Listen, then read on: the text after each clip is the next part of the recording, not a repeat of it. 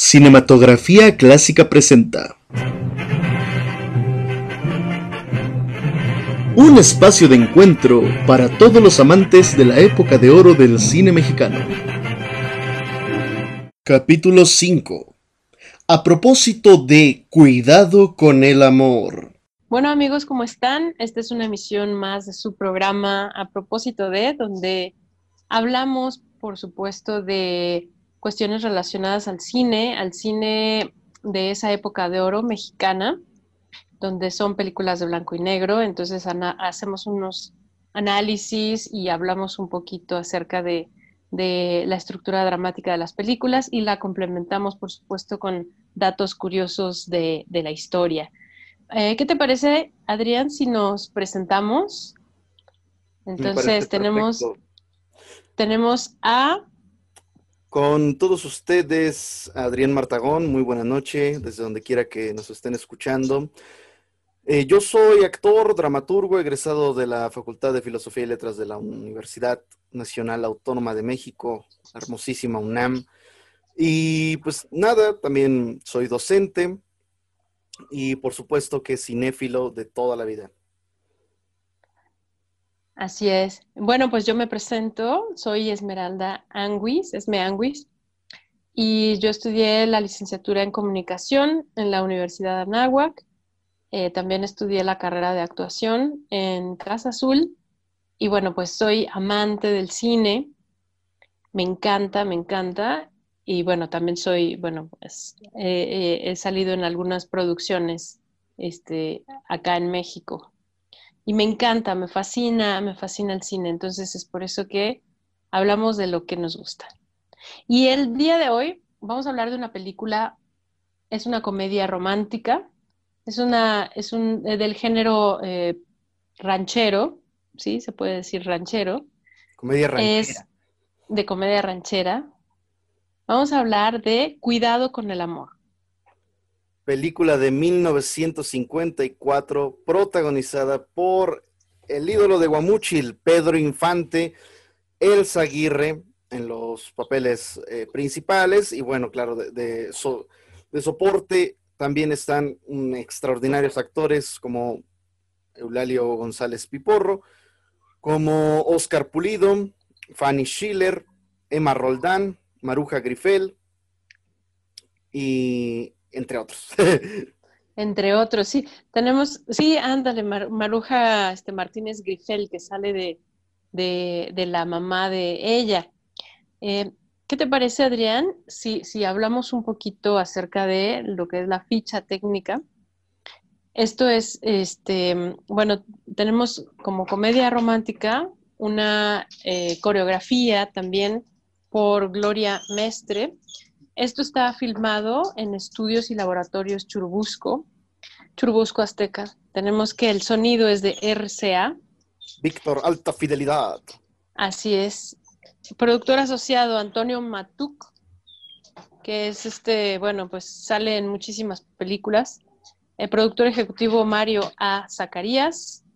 Y como director tenemos, bueno, director y argumento, o sea, el, guionista es Miguel Zacarías y la fotografía tenemos a Raúl Martínez Solares y la edición de José W. Bustos. Esta película de 1954, una comedia al estilo ranchero muy mexicano, en donde tenemos al ídolo de Guamuchil, Pedro Infante, y a una actriz hermosísima, bellísima, que probablemente en este momento nos esté escuchando. Ojalá, por favor. Ojalá, ojalá, porque la señora Elsa Aguirre, eh, afortunadamente todavía, todavía contamos con ella. Ella vive en, la ciudad de Cuernavaca. Recientemente por la pandemia me enteré, Adrián, que se había ido a, casa de un familiar, a Acapulco. Ok. Ahora que, que fue la pandemia. Pero es una señora bellísima que le mandamos un, gran beso, un gran abrazo y que la admiramos y que somos sus fans, o al menos yo soy su super fan, y que es una de las mujeres más guapas del cine mexicano. No, y que, y que sigue siendo hermosísima, tiene unos ojos bellísimos. Eh, igual recientemente estaban pasando en la, en la televisión la telenovela de Mujeres Engañadas, fíjate, donde, donde ella sale de pareja de, de Don Rick del Castillo. Sí, una señora muy elegante, muy guapa y, muy sencilla, ¿eh? Muy, muy, muy sencilla. Curiosamente, ella, este, después de dedicarse muchos años al cine, eh, allá en, en, Cuernavaca, se dedica casi, pues, la otra mitad de su vida a, la práctica de yoga. Pero bueno, ya hablaremos un poquito más de eso este, más adelante. Ok, ok, pues vamos eh, comenzando con Cuidado con el Amor, esta película que como bien comentabas tiene, tiene una ficha técnica excelente, ¿no? Eh, Miguel Zacarías, bueno, las producciones Zacarías, que es de estos hermanos Miguel y Mario, pues fueron eh, impulsores de muchísimas jóvenes estrellas en, el cine nacional, ¿no? Recordemos María Félix en El Peñón de las Ánimas, Sara Montiel en las películas que anteriormente había rodado con, Infante, en Ahí viene Martín Corona y vuelve Ahí viene Martín Corona, sí. Y, pues aquí se ve el, impulso a, Elsa, bueno, que ya también tenía cierta trayectoria, y a Piporro, que como actor de, de teatro y de radio ya había cosechado una importante carrera, pero que en el cine apenas era su tercer, cuarto título. Con razón se ve muy fresco el piporro. Eh, eh, yo más adelante como que no me, no me terminaba de, caer su, su, estilo de comedia, pero acá me, gustó, creo que lo sentí muy fresco, creo que lo sentí muy, eh, pues sí, fresca es la palabra, su, su gag de la comedia, sus, chistes hasta se me hicieron graciosos, entonces se me hizo muy auténtico su personaje, ¿no? Que está, está interpretando, porque no la hace del piporro en realidad, o sea, la hace de un personaje eh, que es diferente a como es el piporro que conocemos, claro, pero sí con ese, con ese estilo este, como, como campirano, como medio norteño, eh, o sea, en verdad me, me convence su, su, personaje, creo que es una muy, muy buena propuesta, tanto la de él como la del otro señor Oscar Pulido, que la hace de precisamente, ¿cómo se llamaba? Felipe Ochoa y Serafín Estrada. Felipe Ochoa es Oscar Pulido y Serafín Estrada es Lalo González. Entonces, ¿qué te parece? En los créditos venía como Lalo, no como Sí, sí, sí. Ajá, Lalo González. ¿Qué te parece, Adrián? Si contamos un poquito de lo que se trata esta historia. Es una comedia romántica, este, ranchera. Es muy inocente, muy limpia y a mí me gustó. Es, es de esas películas que te quedas con un muy buen sabor de boca y un final feliz. Como, como, los que nos gustan, ¿no? Porque luego nos ponemos acá eh, súper densos hablando de, los olvidados. De los olvidados, y drama, pero vamos a regresar, ¿eh? A lo mejor, a lo mejor regresamos con un Viridiana, ¿eh? Puede ser algo, algo fuerte, sí. o, o, un este drama, de esos dramones así de Torito. Ah, no, pero ya sería mucho Pedro Infante. Ya, es mucho Pedro, Infante. Pedro Infante sale en todo tenemos, tenemos una gama impresionante de, actores.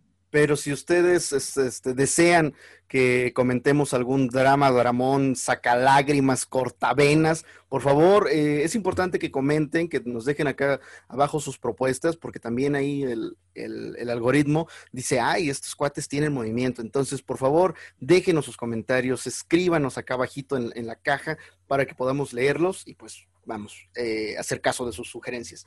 Pero con la sinopsis que decías, mi querida Esme, pues es Pedro Infante, ¿no? Que, ha heredado una, propiedad, ¿no? En realidad no la hereda, en realidad, eh, fíjate que no había tenido oportunidad de verla así a detenimiento y, y, más bien comienza la historia en que, bueno, están cantando, típico, típico de la comedia ranchera, siempre cantan, es como las películas este, indias de la India, que siempre están cantando y bailando. Entonces, comienza en un pueblo en Sinaloa, porque él menciona que es de Sinaloa, y el padre le dice, este, bueno, pues llega, están cantando, más bien el, hijo le dice, papá, pues es que me voy a conocer el mundo. Entonces el papá le dice, bueno, está bien, hijo, que te vaya bien, le da la bendición, eh, le da dinero, y le dice, ¿sabes qué? Este, ve, ve, con, ve con tus tíos, que son dos amigos del papá, y le entregas esta carta. Entonces, el hijo ya tiene suficiente edad para irse a conocer el mundo. Aparte, bueno, en realidad Pedro Infante en esa época habría tenido treinta y tantos años, casi cuarenta, o sea, ya el muchacho ya estaba crecido. Sí, claro. Y se supone que se va a Jalisco. ¿Por qué sabemos que se va a Jalisco? Pues porque llega a una, a una tienda y hay un traje de charro. Y entonces, como en la tierra que fueres, haz lo que vieres, él se compra su traje de charro, muy, muy garigoleado, muy este, de oro de hoja, muy de, oro de hoja de, hilo de oro, muy, muy, muy elegante. Entonces es por eso que se va a buscar a estos, a estos dos señores, que son los amigos, que les dice hermanos, este señor. ¿Y dónde los va a encontrar? Pues, pues le dice el papá, donde hay, son unos jóvenes parranderos, y borrachos y parranderos y jugadores. Entonces, si los vas a encontrar ahí en ese pueblo, bueno, donde vayas, en, en Jalisco, pues encuéntralos donde está la fiesta, la verbena, donde está este, pues la cantina. Entonces es que, es que llega a preguntar a una cantina y lo ven como fuereño y habla fuerte y entonces tiene mucha seguridad de palabra, entonces deducen que tiene dinero. Bien decías que, es como un western, ¿no? O sea, en los westerns igual llega, llega el, extraño, ¿no? El, el fuereño. El fuereño, el fueño, totalmente. ¿Y a dónde va a preguntar? Pues a la cantina. A la cantina, claro, porque ahí conocen a todos. Y como, como es un pueblo, bueno, fíjate que este, pues siempre provincia, siempre va a ser provincia, ¿no? Ya, ya sé, ya sé. No lo quería decir así, pero, pero es curioso porque, por ejemplo, eh, Guadalajara es una ciudad hermosa, grandísima, este, Nuevo León. Pero en esa época, estamos hablando de la época de los 50. Sí, sí. Entonces, en, en los 50, de verdad, era, era muy, muy ciudad, pero era pueblo. O sea, entonces, pues llegabas a, algún lugar cerca de, de, Jalisco, que todavía Zapopan no, no estaba casi dentro de Guadalajara, este Tlaquepaque estaba como a las afueras, o sea, eran realmente pueblitos, ahorita ya es todo parte de la ciudad. Pero realmente tú llegabas al, centro de las ciudades o centro de los pueblos y ¿qué había? Pues la presidencia municipal, la cantina enfrente, la iglesia este, y, el mercado. Sí, la, traza tradicional, ¿no? Bueno, pues aquí en la ciudad todavía sí está eh, el centro de Tlalpan, el centro de Tlalpan. me parece muy, muy, muy bonito. Saludos a nuestros amigos de Tlalpan. Este, me parece así como muy, el, Zócalo y sí, sus instituciones ahí al, lado, el mercadito y ya. Y el parque, ¿eh? Y el parque, porque En, en, todas las plazas lo importante es el parque, presidencia municipal, enfrente de la cantina, el mercado y la iglesia. O sea, realmente es que así, se componían estas, bueno, todas nuestras ciudades de no solo de México, sino de Latinoamérica, pues se constituían de una manera muy, muy similar. Entonces, eh, bueno, pues justamente ahorita que... Yo siempre he dicho que, que, o sea, ahorita que comentabas lo de provincia, que si la ciudad, bueno, que si México pensamos como, no, es que estamos atrasados con respecto del mundo, a provincia sí hay que restarle como unos 10 años más de atraso, ¿no? O sea, sí hay que pensar que... oye, si nos, oyen, si nos oyen en los estados van a decir, córtale, córtale. Fíjate que ahorita que mencionas. con todo respeto. Con todo respeto. Un saludo a nuestros amigos de Guadalajara y todo. Y, porque también nos, nos, escuchan desde allá, ¿eh? Saludos a, los parientes de Guadalajara. Por, digo, por eso lo sé, porque tengo familia en, otros estados. Ahora que mencionas Tlalpan, justo ahí se filmó algunas partes. Cuando empieza la película y llegan a unos arcos, son los arcos famosos de Tlalpan bueno, pues lo emulan con estos arcos de Tlalpan como si entraran a alguna de estas pequeñas ciudades o, pequeños pueblos más bien de, Jalisco. Entonces es muy, muy interesante porque él menciona que es de Sinaloa. Lo dice en, una parte del guion cuando llega a la cantina y se presenta. Cuando llega de fuereño, menciona que es de Sinaloa y entonces se pone a invitar a, los que están, bueno, al que está ahí este, tomando algo y obviamente eh, pregunta por estos, estos dos personajes que está buscando y lo canalizan con, con, ellos. Entonces, claro, se pone a jugar porque se ve que sabe de baraja, se ponen a jugar, descubre que ellos son los que está buscando y les entrega la carta. Y en esa carta bueno, eh, señala que, que el padre lo está encargando con ellos. Entonces le dice, son mis hermanos. Entonces Lo, lo, adoptan como si fuera su, su sobrino verdadero y ah, pues como traen dinero para gastar, pues van a ir a la feria. A probar fortuna, claro está, ¿no? A, probar fortuna. Y justo, justo ahí, cuando, cuando van a probar fortuna, él se obvio se mete a la cantina y esto, este guion, Adrián, eh, creo que está muy bien escrito porque te va llevando una cosa a la otra. Fíjate que en esta ocasión me tocó, me tocó este, compartir la película con mi papá y entonces em, aparece obviamente el personaje de, ella, de Elsa Aguirre, que se llama Ana María, y entra ella a la cantina. Buscando a una mujer. No, pero espera, no, espera, espera, no, no, no les vendas todavía. Perdón, perdón, perdón. ¿Dónde de chismoso aquí? Ella llega a una cantina, o sea, una cantina de hombres, de rancheros, con pistolas, sombrerudos, ¿no? Una mujer sola, 1950 y algo, ¿no? Sola, la cantina hiper guapa. Entonces, obvio, mi papá lo, lo primero que dijo fue, ¿por qué, hay, ¿por qué se mete a una cantina si es una mujer sola? Y sí, claro, yo no me había percatado de eso porque hoy en día, si una mujer entra a un antro o a un bar sola, pues para mí podría ser normal. Pero estamos en 1954, en donde recordemos que incluso las pulquerías de aquí de México había sección de mujeres y sección de hombres o sea, la mujer, pero en la vida podía entrar a la sección de hombres, porque se arriesgaba a muchas cosas. Entonces, bueno, eso me llamó mucho la atención, porque efectivamente entra sola y como bien lo acabas de mencionar, está buscando a su papá. Pero ahí donde viene el primer, el primer enredo, ¿no? El porque primer enredo. Eh, los, los señores, los muchachones alegres y parranderos, le, le, dicen a Pedro que esta chica viene buscando a un hombre. A un hombre. ¿No? Ahí está el, eso está buenísimo porque es el primer enredo, es el, es el, sí, el primer enredo y surge el primer conflicto del personaje para llegar como a su objetivo, o sea, el objetivo cambia. Porque, porque hombres necios, hombres necios que acusan a la mujer sin razón, pues eh, claro, él le dice, oye, usted viene buscando un hombre, y le dice, pues sí, y se desilusionan, es, es una buscona, buscona sí, hacen una apuesta. Exacto. Hacen una apuesta, aparte, a costa de ella, ¿no? Ah, y no, y no solo eso, Adrián. Digo, ahora que, que está muy de moda lo del Me Too y no sé qué, bueno, ella es víctima de que le ponen algo en la bebida, porque los dos personajes, que son los tíos, son, este, o sea, unas fichitas para que se ligue a la chica, a la chica guapa, le ponen algo en las bebidas. Imagínate, desde esa época ya le ponían cosas a las bebidas para que las chavas cayeran. Sí. Eso es, digo, me llamó, me llamó mucho la atención porque aparentemente uno lo puede ver así de, ay, mira qué chistoso.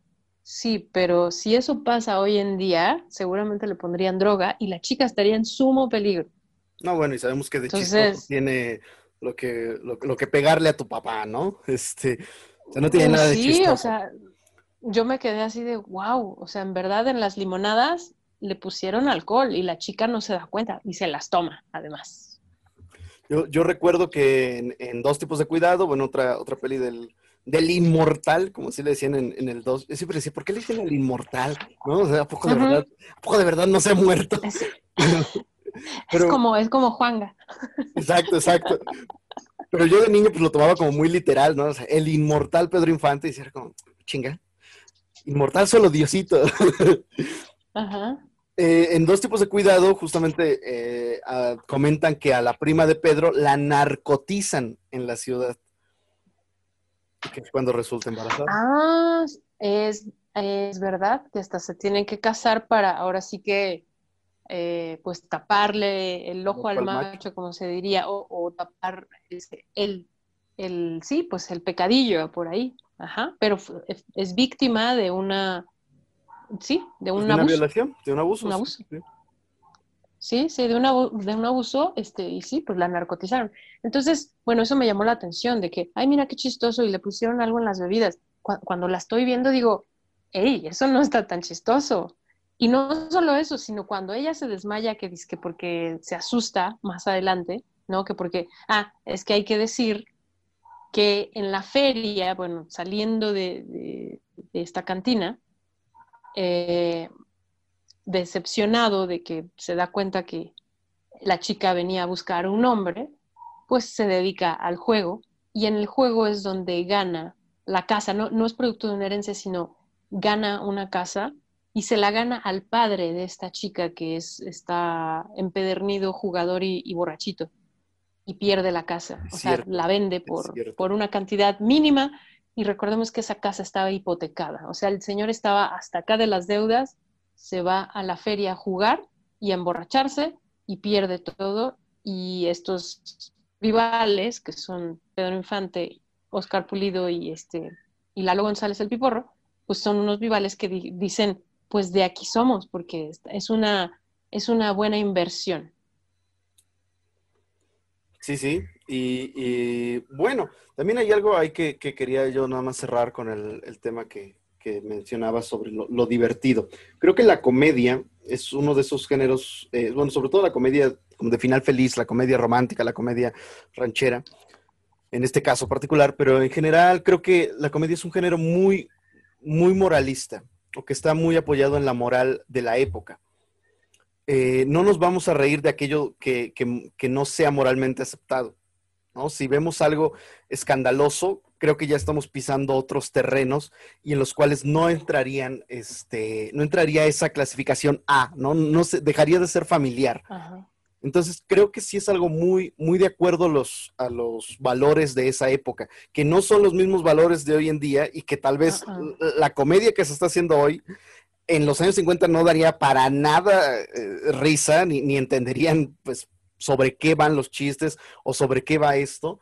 Y nos puede pasar que igual 10, 15 años después sea otro tipo de humor, porque sea otra la sociedad que demanda otro tipo de humor. ¿No? Creo que, creo que es, una, es una retroalimentación en la que público y creadores demandan cierto tipo de contenidos. Correcto, sí. Otra, otra cosa que me, llama mucho la atención, eh, bueno, entrando como un poquito al, al, gag del detalle, ¿por qué me llama la atención? Porque, eh, bueno, al ganarse, bueno, ellos, sí, al ganarse esta, esta casa, pues resulta que, la, servidumbre, otra vez, hace lo posible para echarlos cuando ellos van a reclamar. Sí, hay que recordar que ellos estuvieron en la revolución. ¿Cómo sabemos esto? Porque hay una escena en donde uno de ellos se levanta la, camisa y tiene una herida gigantesca, bueno, una cicatriz más bien gigantesca en el abdomen. Y él menciona que estuvo en, en del general no sé qué, en la revolución. ¿Y por qué se atreven a comprar una casa en ruinas y, hipotecada? Porque resulta que él, mientras estuvo en la revolución, escondieron un tesoro. tesoro, como cual piratas. Y, déjame decirte que, o sea, que eso es verdad. Eso es verdad. Eh, debo, debo eh, compartirles, amigos. Encontraste un tesoro, Esme. No, pero sí hubo un tesoro en una hacienda que tenía mi familia. Y, justo, o sea, estamos hablando de 1950, 60, venden la casa, que era un, casco de una hacienda. Eh, los agraristas se llevaron casi toda la tierra porque, bueno, pues los hacendados fueron muy eh, azotados en tiempos de la revolución y luego, bueno, viene bien el reparto agrario, no sé qué, el chiste es que se quedan sin tierra, sin nada, y pues lo único que queda es vender el casco de la hacienda. Mi bisabuela vende ese casco de la hacienda por 30 mil pesos plata, imagínate, 30 mil pesos plata en 1960, bueno, se supone que era un dineral. ¿Y cuál va siendo la sorpresa de que cuando demuelen una de las columnas o una de las paredes del casco de la hacienda, van saliendo tres barriles llenos de monedas de oro y ya no pudieron reclamarlo porque pues ya eran del nuevo dueño. Entonces, ese tipo de historias, ese tipo de historias sí sucedían, porque recordemos que en tiempos de la revolución, eh, el Banco de México en 1920, que es cuando se abre, ese Banco de México fue eh, recolectando todo el dinero de varios bancos que se hacían en, todos los estados de la República. Y recordemos que con Venustiano Carranza, él manda a sus secuaces como corsarios, como en la época de, que cuando la reina Isabel este, mandaba a, los corsarios a, asaltar a los barcos españoles para robarles todo el oro y tenían el, patente, la patente de corso, estaban perdonados. Entonces así, así le hizo Venustiano Carranza para hacer el fondo del Banco de México. Resulta que mandó a asaltar todos los bancos, porque cada estado de pronto tenía su banco y tenía su moneda, los manda a asaltar y todo el dinero se, recopila y hace el Banco de México. 1920, 1928 abre el Banco de México.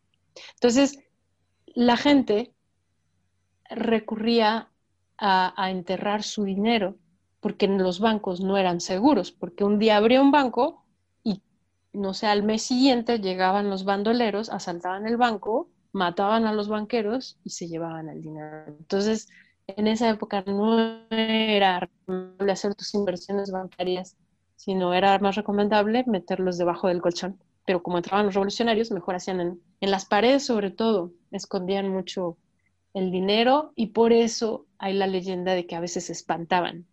Y justo pasa eso en esta película. Sí, también un sello como muy, muy de provincia, ¿no? Que, es ese como distintivo de las, de las casas. Bueno, yo, yo recuerdo que, decían que eh, si ves una casa bonita, piensas dos cosas, que esa casa fue producto de que se encontraba un dinero o de un narco, que no puedes pensar bien. Ahora, ahora, ahora, Sí, porque antes realmente no, no, no había. No, no, imagínate, en esa época, pues Pedro Infante hubiera sido pariente del Chapo, segurito, porque pues Sinaloa, sí, pues, todo el mundo ahí, parientes, ¿no? Hubiera, hubiera cantado corridos pesados, Pedro Infante hubiera andado de esos corridos así de narcocorrido y todo, y no, esa época era, era muy sana eso, todo, todo, todos esos corridos y demás. De hecho, hay un corrido, aquí tengo un dato, eh, el Ifigenio, el, sombrerudo. Esta canción, con esta canción empieza la película, esta, esta canción es Severo Mirón, y, no mencionamos, pero eh, al principio sí mencionamos un poquito, acerca de la musicalización. Creo que es una de las interpretaciones más bellas de Pedro Infante, la icónica canción Cien años, que es una belleza. El pasaste a mi lado con gran indiferencia, tus ojos ni siquiera voltearon hacia mí, que, Pedro Infante pues toca a capela, ¿no? Con su guitarrita. Bueno, con esto que ya comentábamos antes, ¿no? Que, que, él está solo con su guitarra, pero también se escuchan los violines y se escuchan este, otros instrumentos. Pero en escena, pues él está solo con su guitarra eh, en la noche, cantando afuera de la, de la habitación de, de, Elsa, de Elsa Aguirre, personaje de Ana María y es cuando él interpreta esta, esta rola. Y justamente vemos, eh, si hay algo bonito en estas películas es que además de ver la, serenata, ¿no? aunque formalmente no lo es aquí, pero bueno, la serenata, ves la, tribulación de la chica, ¿no? El salgo, no salgo, me ah, asomo, no me asomo, porque porque si esto ya fue capaz de pensar que yo era una buscona ahí en la cantina, pues ahorita, pues, ¿qué, qué va a andar diciendo? ¿Qué va a pensar? Así es, porque es precisamente hay, enredos, hay, eh, sí, no equivocaciones, pero sí hay enredos. Entonces, bueno, esta canción de 100 años es de Rubén Fuentes, es una de las más bellas interpretaciones, insisto, de Pedro Infante. También está Serenata Huasteca. Me gusta este género de, de eh, ranchero, de comedia ah, ligera, ranchera, porque emulan, no, no emulan, más bien muestran cómo es y cómo se vive eh, la tradición mexicana. La feria, el baile, eh, los, integrantes del pueblo. Me, recuerda mucho a estas novelas de, Mariano Azuela, por ejemplo, en donde es muy, muy descriptivo y te muestra eh, cómo es el pueblo, quién es la beata del pueblo, quién es la, la, usurera, quién es este, la chica guapa del pueblo. O sea, te va describiendo exactamente cómo es tanto la escenografía como el escenario, como, como la moda. Y entonces el hecho de, de, poner serenata huasteca. El, costumbrismo, que yo recuerdo que a mí siempre me ha parecido que las letras, por ejemplo, de Juan Ramón Jiménez, más que entenderlas como literatura, pues son como, como una pintura en la que justamente no vemos como el fragmento del perro, el fragmento del que vende agua, el fragmento de los que van camino a misa, porque es eso, ¿no? Es, como si le tomaras una panorámica al, pueblo y pudieras ver cada, eh, cada rasgo de carácter y cada costumbre y cada hábito y, la manera de tender la ropa y la manera de salir. O sea, es totalmente una, una fotografía al, ruralismo. Es una fotografía y justo eh, ahora que dices eh, cómo tienden la ropa, me vino a la mente la película de Roma, que justamente el director hace, hace un, ejercicio similar cuando están, eh, cuando la muchacha, que es en este caso Yalitza Aparicio, está lavando el patio. Y todo el mundo recuerda ese sonido de la escoba, lavando el patio, eh, aventando agua, y cómo sube a la azotea, tiende la ropa, como, como bien lo señalas, Adrián, es una fotografía de un momento en la sociedad mexicana que todo el mundo recuerda. Entonces, claro, eso, eso crea identidad. Sin duda. Y, a partir de ese momento en adelante, claro, este, pues tenemos, tenemos al pícaro rancherito, ¿no? Que, que es el, el galán pues que sí es mujeriego, que sí es parrandero, que sí es jugador, pero tiene buen corazón y enamora a las guapas. Y bueno, vamos a hablar de las, de las travesuras, ¿no? Que hace un momento ahí queríamos eh, entrarle y solamente se quedó como una finta. Eh, se supone que ellos pues se presentan en la casa, en, esta, pues, sí, en esta casona, diciendo que son los nuevos dueños y como bien señalabas, los criados dicen, nanay, aquí yo con ellos no, O sea, como, como, como los de la vecindad del chavo que dicen, yo ya me acostumbré a servir a quien sirvo y no voy a aceptar a nuevos. Entonces se dedican a hacer la vida imposible de estas nuevas personas eh, y los asustan, ¿no? Eh, les quieren hacer creer que hay fantasmas, que la casa está embrujada y luego animales les ponen. Ah, sí, animales ponzoñosos. Animales ponzoñosos, venenosos. La, sala. Eso, eso de verdad, a mí para que me dé risa una película, soy, soy muy dura para que algo me haga reír. O sea, hay unas películas este, gringas que son muy chistosas, por ejemplo, ¿Y dónde están las rubias? Que son dos, dos este, chicos este, negritos que se visten de rubias. Esa película me hace reír mucho. Y otra que se llama Hitch.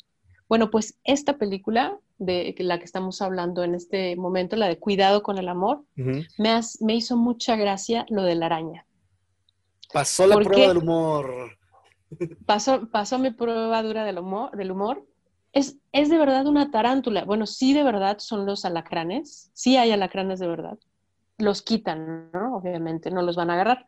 Pero la, la tarántula me impresiona porque Pedro Infante agarra la tarántula con, tanto con tanta ternura, así ven, la, la, agarra y la araña moviéndose, ya sabes, y, y, de repente la araña se para así y, él la agarra con todo cuidado y se la lleva. y no solo eso, cuando la criada está, que es Emma Roldán, que es fabulosa. Que Emma Roldán es una diosa. Es, es una diosa, de verdad, Emma Roldán es extremadamente muy, muy, muy buena. Ella está escuchando detrás de la puerta y está agachada. Y entonces él agarra la araña, se la pone al otro actor, que es Oscar este, Pulido, que, bueno, yo, yo tengo aracnofobia, ¿no? Entonces, yo no sé si hubiera podido hacer eso porque se la pone aquí, o sea, se la pone en el cuerpo y la araña caminándole, ¿no? La agarra, se la lleva, abre la puerta porque la va a poner, él no, supuestamente no se fija dónde la pone y se la pone en la espalda a Emma Roldán. Y ella, ¡ay! ¡No! ¡ay! Y, y ella, o sea, se va con la araña aquí en la espalda y se va corriendo. Entonces, o sea, realmente para hacer ese tipo de escenas, los actores se sometieron a animales de verdad. Entonces, imagínate si alguno de ellos tiene aracnofobia como yo, o sea, así de delegado de la ANDA, su, su, araña está vacunada. Por favor, que, que esté con, con, los colmillos este, ahí este, rasuraditos. Este, ajá, tápenle los colmillos a la araña y quítenle el veneno. No, y de todos modos, aunque no tuviera veneno, o sea, es muy, muy complicado. Pero bueno, me sorprendió mucho eso. Algunos pelitos son como tóxicos, ¿no? O sea, el pelito de la, de la tarántula sí te deja como escosor, así como... Pues mira, la araña le hacía así, o sea, yo no hubiera agarrado a la tarántula, me paguen lo que me paguen, yo no la agarro. Y me dio mucha me hizo mucha gracia que le ponen la tarántula a la señora aquí. Y creo que muchas de las reacciones que tienen los actores son reales. ¿No? A veces, muchas veces los directores no dicen de qué va toda la escena, precisamente para tomar las reacciones, las reacciones naturales. Entonces, bueno, este, quién sabe qué, pensó este Miguel Zacarías. En ese momento, evidentemente, Pedro Infante pues hacía eso y pilotear aviones y hacía mil cosas. Entonces, bueno. Pero ya que mencionamos a Emma Roldán, ¿no? Gran, grandísima actriz. Yo recuerdo que eh, llegó un punto en el que peli, de, peli mexicana que veía y salía Emma Roldán, ¿no? De mamá de alguien, de sirvienta de alguien de la matrona de la cárcel, ¿no? En cárcel de mujeres. No, es la loca, la loca de, la, suegra. Ajá, de, la suegra, la suegra incómoda, cuando, cuando en una película dice, ay gata, te hubieras casado con el francés. Así como le hace un acento como de aguas calientes. Hoy vienes con todo contra provincia. Hoy es, es me no, contra no, provincia. No, es que no, es contra, es, o sea, me encanta ese acento porque realmente, o sea, tiene el, el tonito, ¿no? Y es muy, muy complicado eh, hacer acentos, muy, muy complicado, porque obviamente a veces no, no, no, no encajan, pero bueno, es magistral su, su actuación. Mira, Emma, Emma Roldán, ahorita aquí la tengo en internet, tiene 237 títulos en su base de datos. O sea que ella rodó aproximadamente 237 producciones entre televisión y cine. Wow. Sí, no, pues con razón, sí. Y Emma Roldán era, era de las, este, eh, de las actrices y era, era vedette. O sea, claro. bueno, eh, estas películas ya, ya ella, la señora es grande, pero bueno, en sus años mozos, en sus años mozos era de las que se, se pues se, casi, casi se como se vestía y se desvestía, bueno, enseñaba un poquito más. Bueno, enseñaba en esa época, es Ah, hoy, hoy la vemos como, como de, ah, eso no es enseñar, es, pero enseñaba un poquito más, enseñaba un poquito más mm, de lo que estaban acostumbrados. Y sí, como dices, era de la época de cine mudo, de las grandes este, actrices, ¿cómo se llamaba esta? Ahorita me acuerdo, una vedette muy famosa, Reyes, bueno, ahorita me acuerdo. Sí, bueno, que, logra llegar hasta las, hasta las telenovelas, bueno, hasta Televista en 1970, y, siempre distinguiéndose por ser una, actriz de, gran talento y con mucho carácter. Así es, así es, Adrián. Bueno, pues em, no les vamos a contar obviamente toda la, trama de, de la historia, pero realmente es una película que vale muchísimo la pena ver es una película muy recomendable. Es de esas películas que vamos a encontrar un final feliz, de esas películas donde, uno se va a sentir eh, realizado porque uno se puede identificar tanto con el personaje de ella como de él. Exacto, exacto, porque justamente esos, esos enredos como del, ay, es que está pensando que soy una, una no sé qué, ella seguramente es una buscona, porque además ella, ella está comprometida con otro hombre y, aún así le, guiña, le guiña el ojito a Pedro Infante. Entonces creo que hay, mucho juego, como te decía, con, la moral, ¿no? Con el qué va a pensar de mí y si piensa que soy tal y si, y si hago X cosa, entonces voy a quedar como un mal caballero o como una mala damita. Y a través de esos malos entendidos o, esas como confusiones eh, de la moral, creo que abre la comedia de pretextos para, para, justamente el detonante de la risa. Creo que es eso, creo que la comedia encuentra en la moral el pretexto para el humor. Claro. Hay una, hay una parte de la película en donde ella está muy preocupada porque él se mete en repetidas ocasiones a su recámara sin permiso. Entonces, bueno, en esa época, hablando de, de la moralidad, es que antes de verdad, eh, el hecho de que, en un, bueno, un hombre entrara a la recámara de, una mujer sin ningún tipo de permiso y más en ese tipo de casas, en ese tipo de, pueblos, era si todo el mundo, si alguien se entera de que un muchacho entró a la recámara de una chica decente, pues se van a tener que casar, porque ya no va a ser bien vista esa chica. Y eso, y eso a ella le, preocupa mucho en una escena, cuando justamente se empieza a quitar la ropa. Entonces, bueno, recordemos que, que Elsa Aguirre en esa época estaba chavita, te dices que tenía 24, ¿no? 24 años, sí, sí.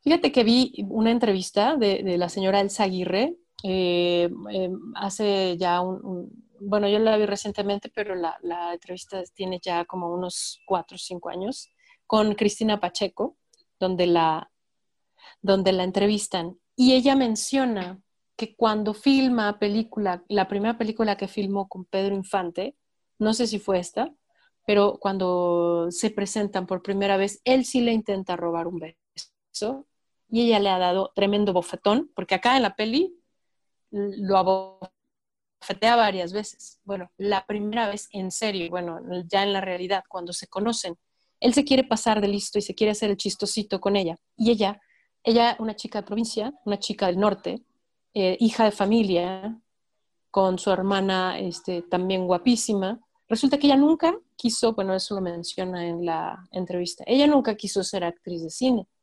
Lo que pasa es que estaba muy bonita y por azares del destino este, le piden a su mamá que si puede actuar en películas. No sé si viene a México y un director la ve. Y antes, recordemos, Adrián, que los directores de cine andaban en la calle y encontraban a sus actores y a sus actrices entre la gente común. Entonces, la primera vez que, de Casa Talentos, la primera vez que conoce a Pedro Infante, él se quiere hacer este chistosito y le quiere robar un beso y le da tremendo fetón entonces, este, y a ella, le, ella menciona que a ella le gustaba mucho Pedro Infante, digo, era el galán de moda. Pero bueno, eso, eso lo, lo comenta con, con, con, mucha, mucha risa y mucho, mucha picardía en esa entrevista. Pues, pues sí, ¿no? De, eh, de repente, este, la, la, fama que tiene Pedro Infante creo que no es, no es de gratis. eh, digo, lo, mismo han referido como Silvia Pinal, ¿no? Que incluso luego la cortejaba enfrente de, de Irma Dorantes y era una cosa que era como, o sea, ¿qué onda? no. sí. Sí, de pronto, de pronto llevan un poco más allá a veces los actores, ya que son muy, muy afamados, llevan hacia afuera también su, su estilo de, eh, su manera de ser de las películas, las llevan a la vida real. Igualmente, en una entrevista, María Félix este, comentó lo mismo con, con este eh, Jorge Negrete. Igual que cuando le dan precisamente la del Peñón de las Ánimas, también filmada por Miguel Zacarías. Con Miguel, Le, le dice este, muy, muy este, con desdén. Y, y ¿y tú qué hiciste para llegar aquí? ¿Con quién te tuviste que acostar para llegar aquí? Y ella le contesta, pues yo con nadie, ¿y usted? Exacto, porque, porque el señor quería... El Jorge quería que estuviera en el Peñón Gloria, Gloria Marín. Exacto, sí, porque ya llevaba una trayectoria y demás, y entonces actrices jóvenes y bonitas, que obviamente este tipo de directores, pues las encontraba dentro de la gente y, bueno, es que antes, en 1950, 1960, por cuestiones, este, pues que la gente se, pues se viene a la capital a trabajar, porque antes, como comentaba, tenía sus haciendas y todo, pero bueno, pues se vienen a menos, se vienen a la capital y bueno, pues encontramos las bellezas que hoy en día podemos encontrar en, en Sinaloa, mujeres bellísimas, en, en, Guadalajara, mujeres bellísimas en todo Jalisco, ¿no? En varias partes de la República, en Sonora, bueno, Miss Universo. ¿Miss Universo de dónde es? De Chihuahua. De Chihuahua, por supuesto. ¿No? Entonces, bueno, obviamente eso, eso, eso me gustaba mucho de, este tipo de cine, que, que, los directores salían a las calles a encontrar sus talentos. Eh, yo, yo quisiera comentar un poquito del, del director, Miguel Zacarías. Él era hijo de libaneses. En esa época eh, también los libaneses tuvieron mucha presencia aquí en México, así como los españoles lo tuvieron en un, en un momento también de, la época del cine eh, de oro mexicano. También los libaneses, ¿no? Dentro de ellos tenemos, por ejemplo, Mauricio Garcés, uno de tantos libaneses. Antonio Badú. Tenemos Antonio Badú. Tenemos a Miguel Zacarías, que es hijo de libaneses y él estudia en Estados Unidos, en México y en Líbano. Él estudia arte dramático, o sea, estudió para actor, estudió composición fotográfica y dirección de cine en Estados Unidos. Y cuando viene a México, resulta que él y su hermano fundan Latin Films. Y bueno, pues él es, el, es uno de los pioneros del, cine sonoro aquí en México. Eh, de sus primeras películas fue este, El Peñón de las Ánimas, encontrando a María Félix como protagónico. Él también encuentra a, esta, a estas chicas, este, Elsa Aguirre y a su hermana. Eh, fue director de más de 50 películas y, y bueno, Em, como lo mencionábamos muy al principio, eh, dentro de sus más famosas películas, ahí viene Martín Corona con esta bonita, la que te encanta. Sara Montiel. Sarita Montiel, muy bien. Este, tenemos Juan Colorado, la marquesa de Barrio. Y fíjate, eh, Adrián, que él, él, nace en Cuernavaca en 1905, Cuernavaca, Morelos, y fallece en el 2006. Y algo muy importante, él es productor escritor, o sea, es guionista y director. Exacto, y, la verdad es que eh, cuando comencé como a seguir un poquillo ahí los, los films de, Pedro Infante y compañía, veía yo como el, nombre de, Miguel en, repetidas, ¿no? O sea, justo en, las de Martín Corona, en esta, creo que Escuela de Música también es de él, etcétera y no, no es de estos directores como tan galardonados o como tan repetidos. Es como, por ejemplo, eh, el Indio Fernández o Buñuel, eh, Bustillo Oro. Como que de Don Miguel Zacarías en general no se habla o queda como, como, como una especie de saco aparte, ¿no? No sé si sí, de hecho, de, hacia las comedias. Ajá, de hecho le dan el Ariel de Oro en 1993, pero no, no hay como premios, así como, como dices, como eh, Luis Buñuel o como el Indio Fernández, tal vez por, por, el, eh, sí, por el contenido dramático que tenían esas otras películas. Y bueno, aquí como es una comedia ranchera, pero, pero vendedora a más no poder, porque es una de las, bueno, sus películas son, son taquilleras a morir y son, son buenas, son, son esas películas que se te quedan en la mente, esa del Peñón de las Ánimas que ya hablaremos, ¿no? Que es muy buena también. Este, creo que, que él, él encontró rostros más bellos del cine nacional, salvo tu mejor opinión, Adrián. Bueno, ¿qué, puedo decir? ¿Qué puedo decir si me acabas de, de pasar el balón ahí con, con la bellísima Sara Montiel? Eh, sí, creo que eh, verla en Martín Corona es un deleite, porque además está muy en, muy en la zona, en la zona de ella, ¿no? Muy en, la andaluza, la cantaora, etcétera. Pero, pero sí coincido, o sea, solamente con, esos tres rostros, Sara Montiel, Elsa Aguirre y María Félix, ¡boh! menudo cartel, menudo cartel de, bellezas y, de, y de tres mujeres con mucho carácter, con mucho carácter eso, fíjate que tiene como un denominador. Ah, perdón, que, a edad temprana supieron abrirse camino en el cine. Y me gusta ese común denominador de esa mujer empoderada, que en esa época realmente no, no veíamos mucho, o sea, no se acostumbraba. Hoy, hoy ya es muy común para todos decir el empoderamiento de la mujer y porque la mujer aquí, la mujer allá. Pero en esa época estamos hablando de chicas muy guapas, muy jovencitas, que tienen un, papel dominante. No es la típica boba que tal vez presentaban en Estados Unidos, la típica de Marilyn Monroe, que no porque fuera boba, sino porque vendía ese tipo de cine, de la bonita, guapa y un poquito bobita. Y aquí, ajá, y aquí es completamente distinto. Es una mujer empoderada. Es son, son mujeres que a pesar de que son bellísimas y muy jovencitas, saben el valor que tienen como mujeres y saben sobre todo el valor que tienen como, como personas. O sea, no se las marean tan fácilmente y eso es lo que engancha a los hombres. Porque si, si fueran tan facilitas como ahora de le das la vuelta al Tinder y una, dos, tres, lo que sigue o la que sigue, pues se engancharían más, ¿no? Entonces, este tipo de comedia ranchera o este tipo de comedias que está haciendo Miguel Zacarías de películas, le da un cierto valor a la mujer como algo bello, inalcanzable, pero que tiene su, su identidad eh, completamente construida, tiene su seguridad y ellas son, son mujeres valientes. Y eso llama mucho la atención de los hombres.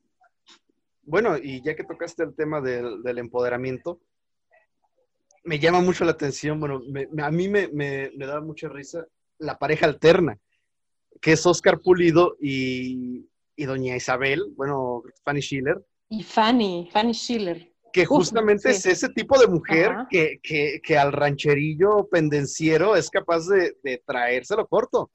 Dato, dato raro que me pareció a mí, que el personaje de Pedro Infante se llama igual que el, el famosísimo expresidente de Chile, Salvador Allende. Sí, es cierto. Sí, yo también lo noté. Dije, ay, qué chistoso se llama Salvador Allende. De hecho, yo conocí primero al personaje de Pedro Infante y luego, al, luego me enteré que existía así un, político chileno y dije como, ah, ah, ok.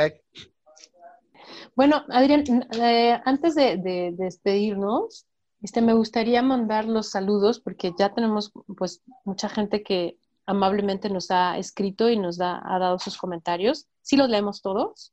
Este, y bueno, eh, saludos a Guadalupe Zavala, a Dante, a Erika Marcela, a Kenia, a Javi, a Oscar, a Luz Alicia, a la señora Luz Alicia Ríos Salas, a Amalia Carranza, Laura Bernal, Rosario Manterola y a Alfredo y a la doctora Cintia. Pues muchísimas gracias a todos ellos que, nos hacen el favor de vernos, de ver nuestros capítulos y de dejarnos sus comentarios. Muchísimas, muchísimas gracias.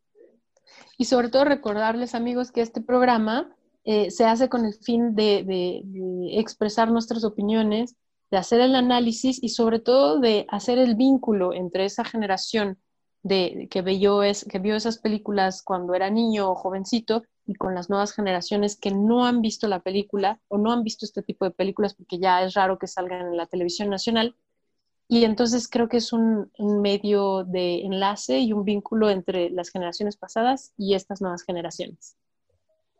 Por supuesto, y, la invitación a que chequen el material, pues está, está disponible en YouTube, pues es una película de acceso para todos. Es, me comentaba que no es una película larga, dura aproximadamente una hora y media. Entonces, eh, pues la invitación ahí está, ¿no? A que le demos el chance al cine mexicano, a que también nos, nos atrevemos a, mirarlo, porque a veces nos quedamos con un poco con el prejuicio, ¿no? De, ay, es película mexicana, charros y machismo. Pero, pero creo que hay mucho más allá de, de ese simple cliché de película de charros machistas. Creo que, creo que es interesantísimo poderla analizar y temporalmente hay una riqueza indudable en este cine, en su música, en su fotografía, en sus personajes, en sus actores por donde quieras rascar. Y saber. Claro, porque realmente pues ha sido nuestra identidad, porque con eso hemos crecido y con eso crecieron nuestros padres y nuestros abuelos. Entonces, viendo este tipo de, cine y de películas, podemos entonces comprender por qué la sociedad se ha, se ha modificado y cómo se ha ido modificando. Y hoy en día, obviamente, vemos ciertas conductas que hoy en día ya no, no son permisibles, pero en esa época eh, pues era lo que había Entonces es muy interesante hacer como esa, esa división y ese análisis, obviamente no juzgando, porque es, estamos hablando de 1950 y hoy estamos 2021. Entonces, más que nada es verlo desde otra perspectiva y ponerlo en la mesa para que ustedes amigos puedan hacer también sus propias conclusiones. Pues nada, muchísimas gracias por haber llegado hasta acá. Espero que, les haya gustado el video y si no les gustó, pues también coméntenlo y digan, aquí se la volaron, esto está mal, esto me aburrió, ya cállense. claro. Pero eh, son bien recibidos todos los comentarios y de verdad esperamos que puedan suscribirse, que activen la campanita y que compartan este video en sus redes sociales, en sus grupos de WhatsApp, en sus grupos de Telegram, para, pues, para que más gente nos conozca y, más allá de que nos conozcan, pues que puedan integrarse a esta comunidad que estamos apenas eh, formando, ¿no? Ok, pues muchas gracias Adrián, un placer como siempre y muchas gracias amigos y, y bueno, pues los, los esperamos en la próxima emisión. Muchísimas gracias y hasta luego. Buenas noches.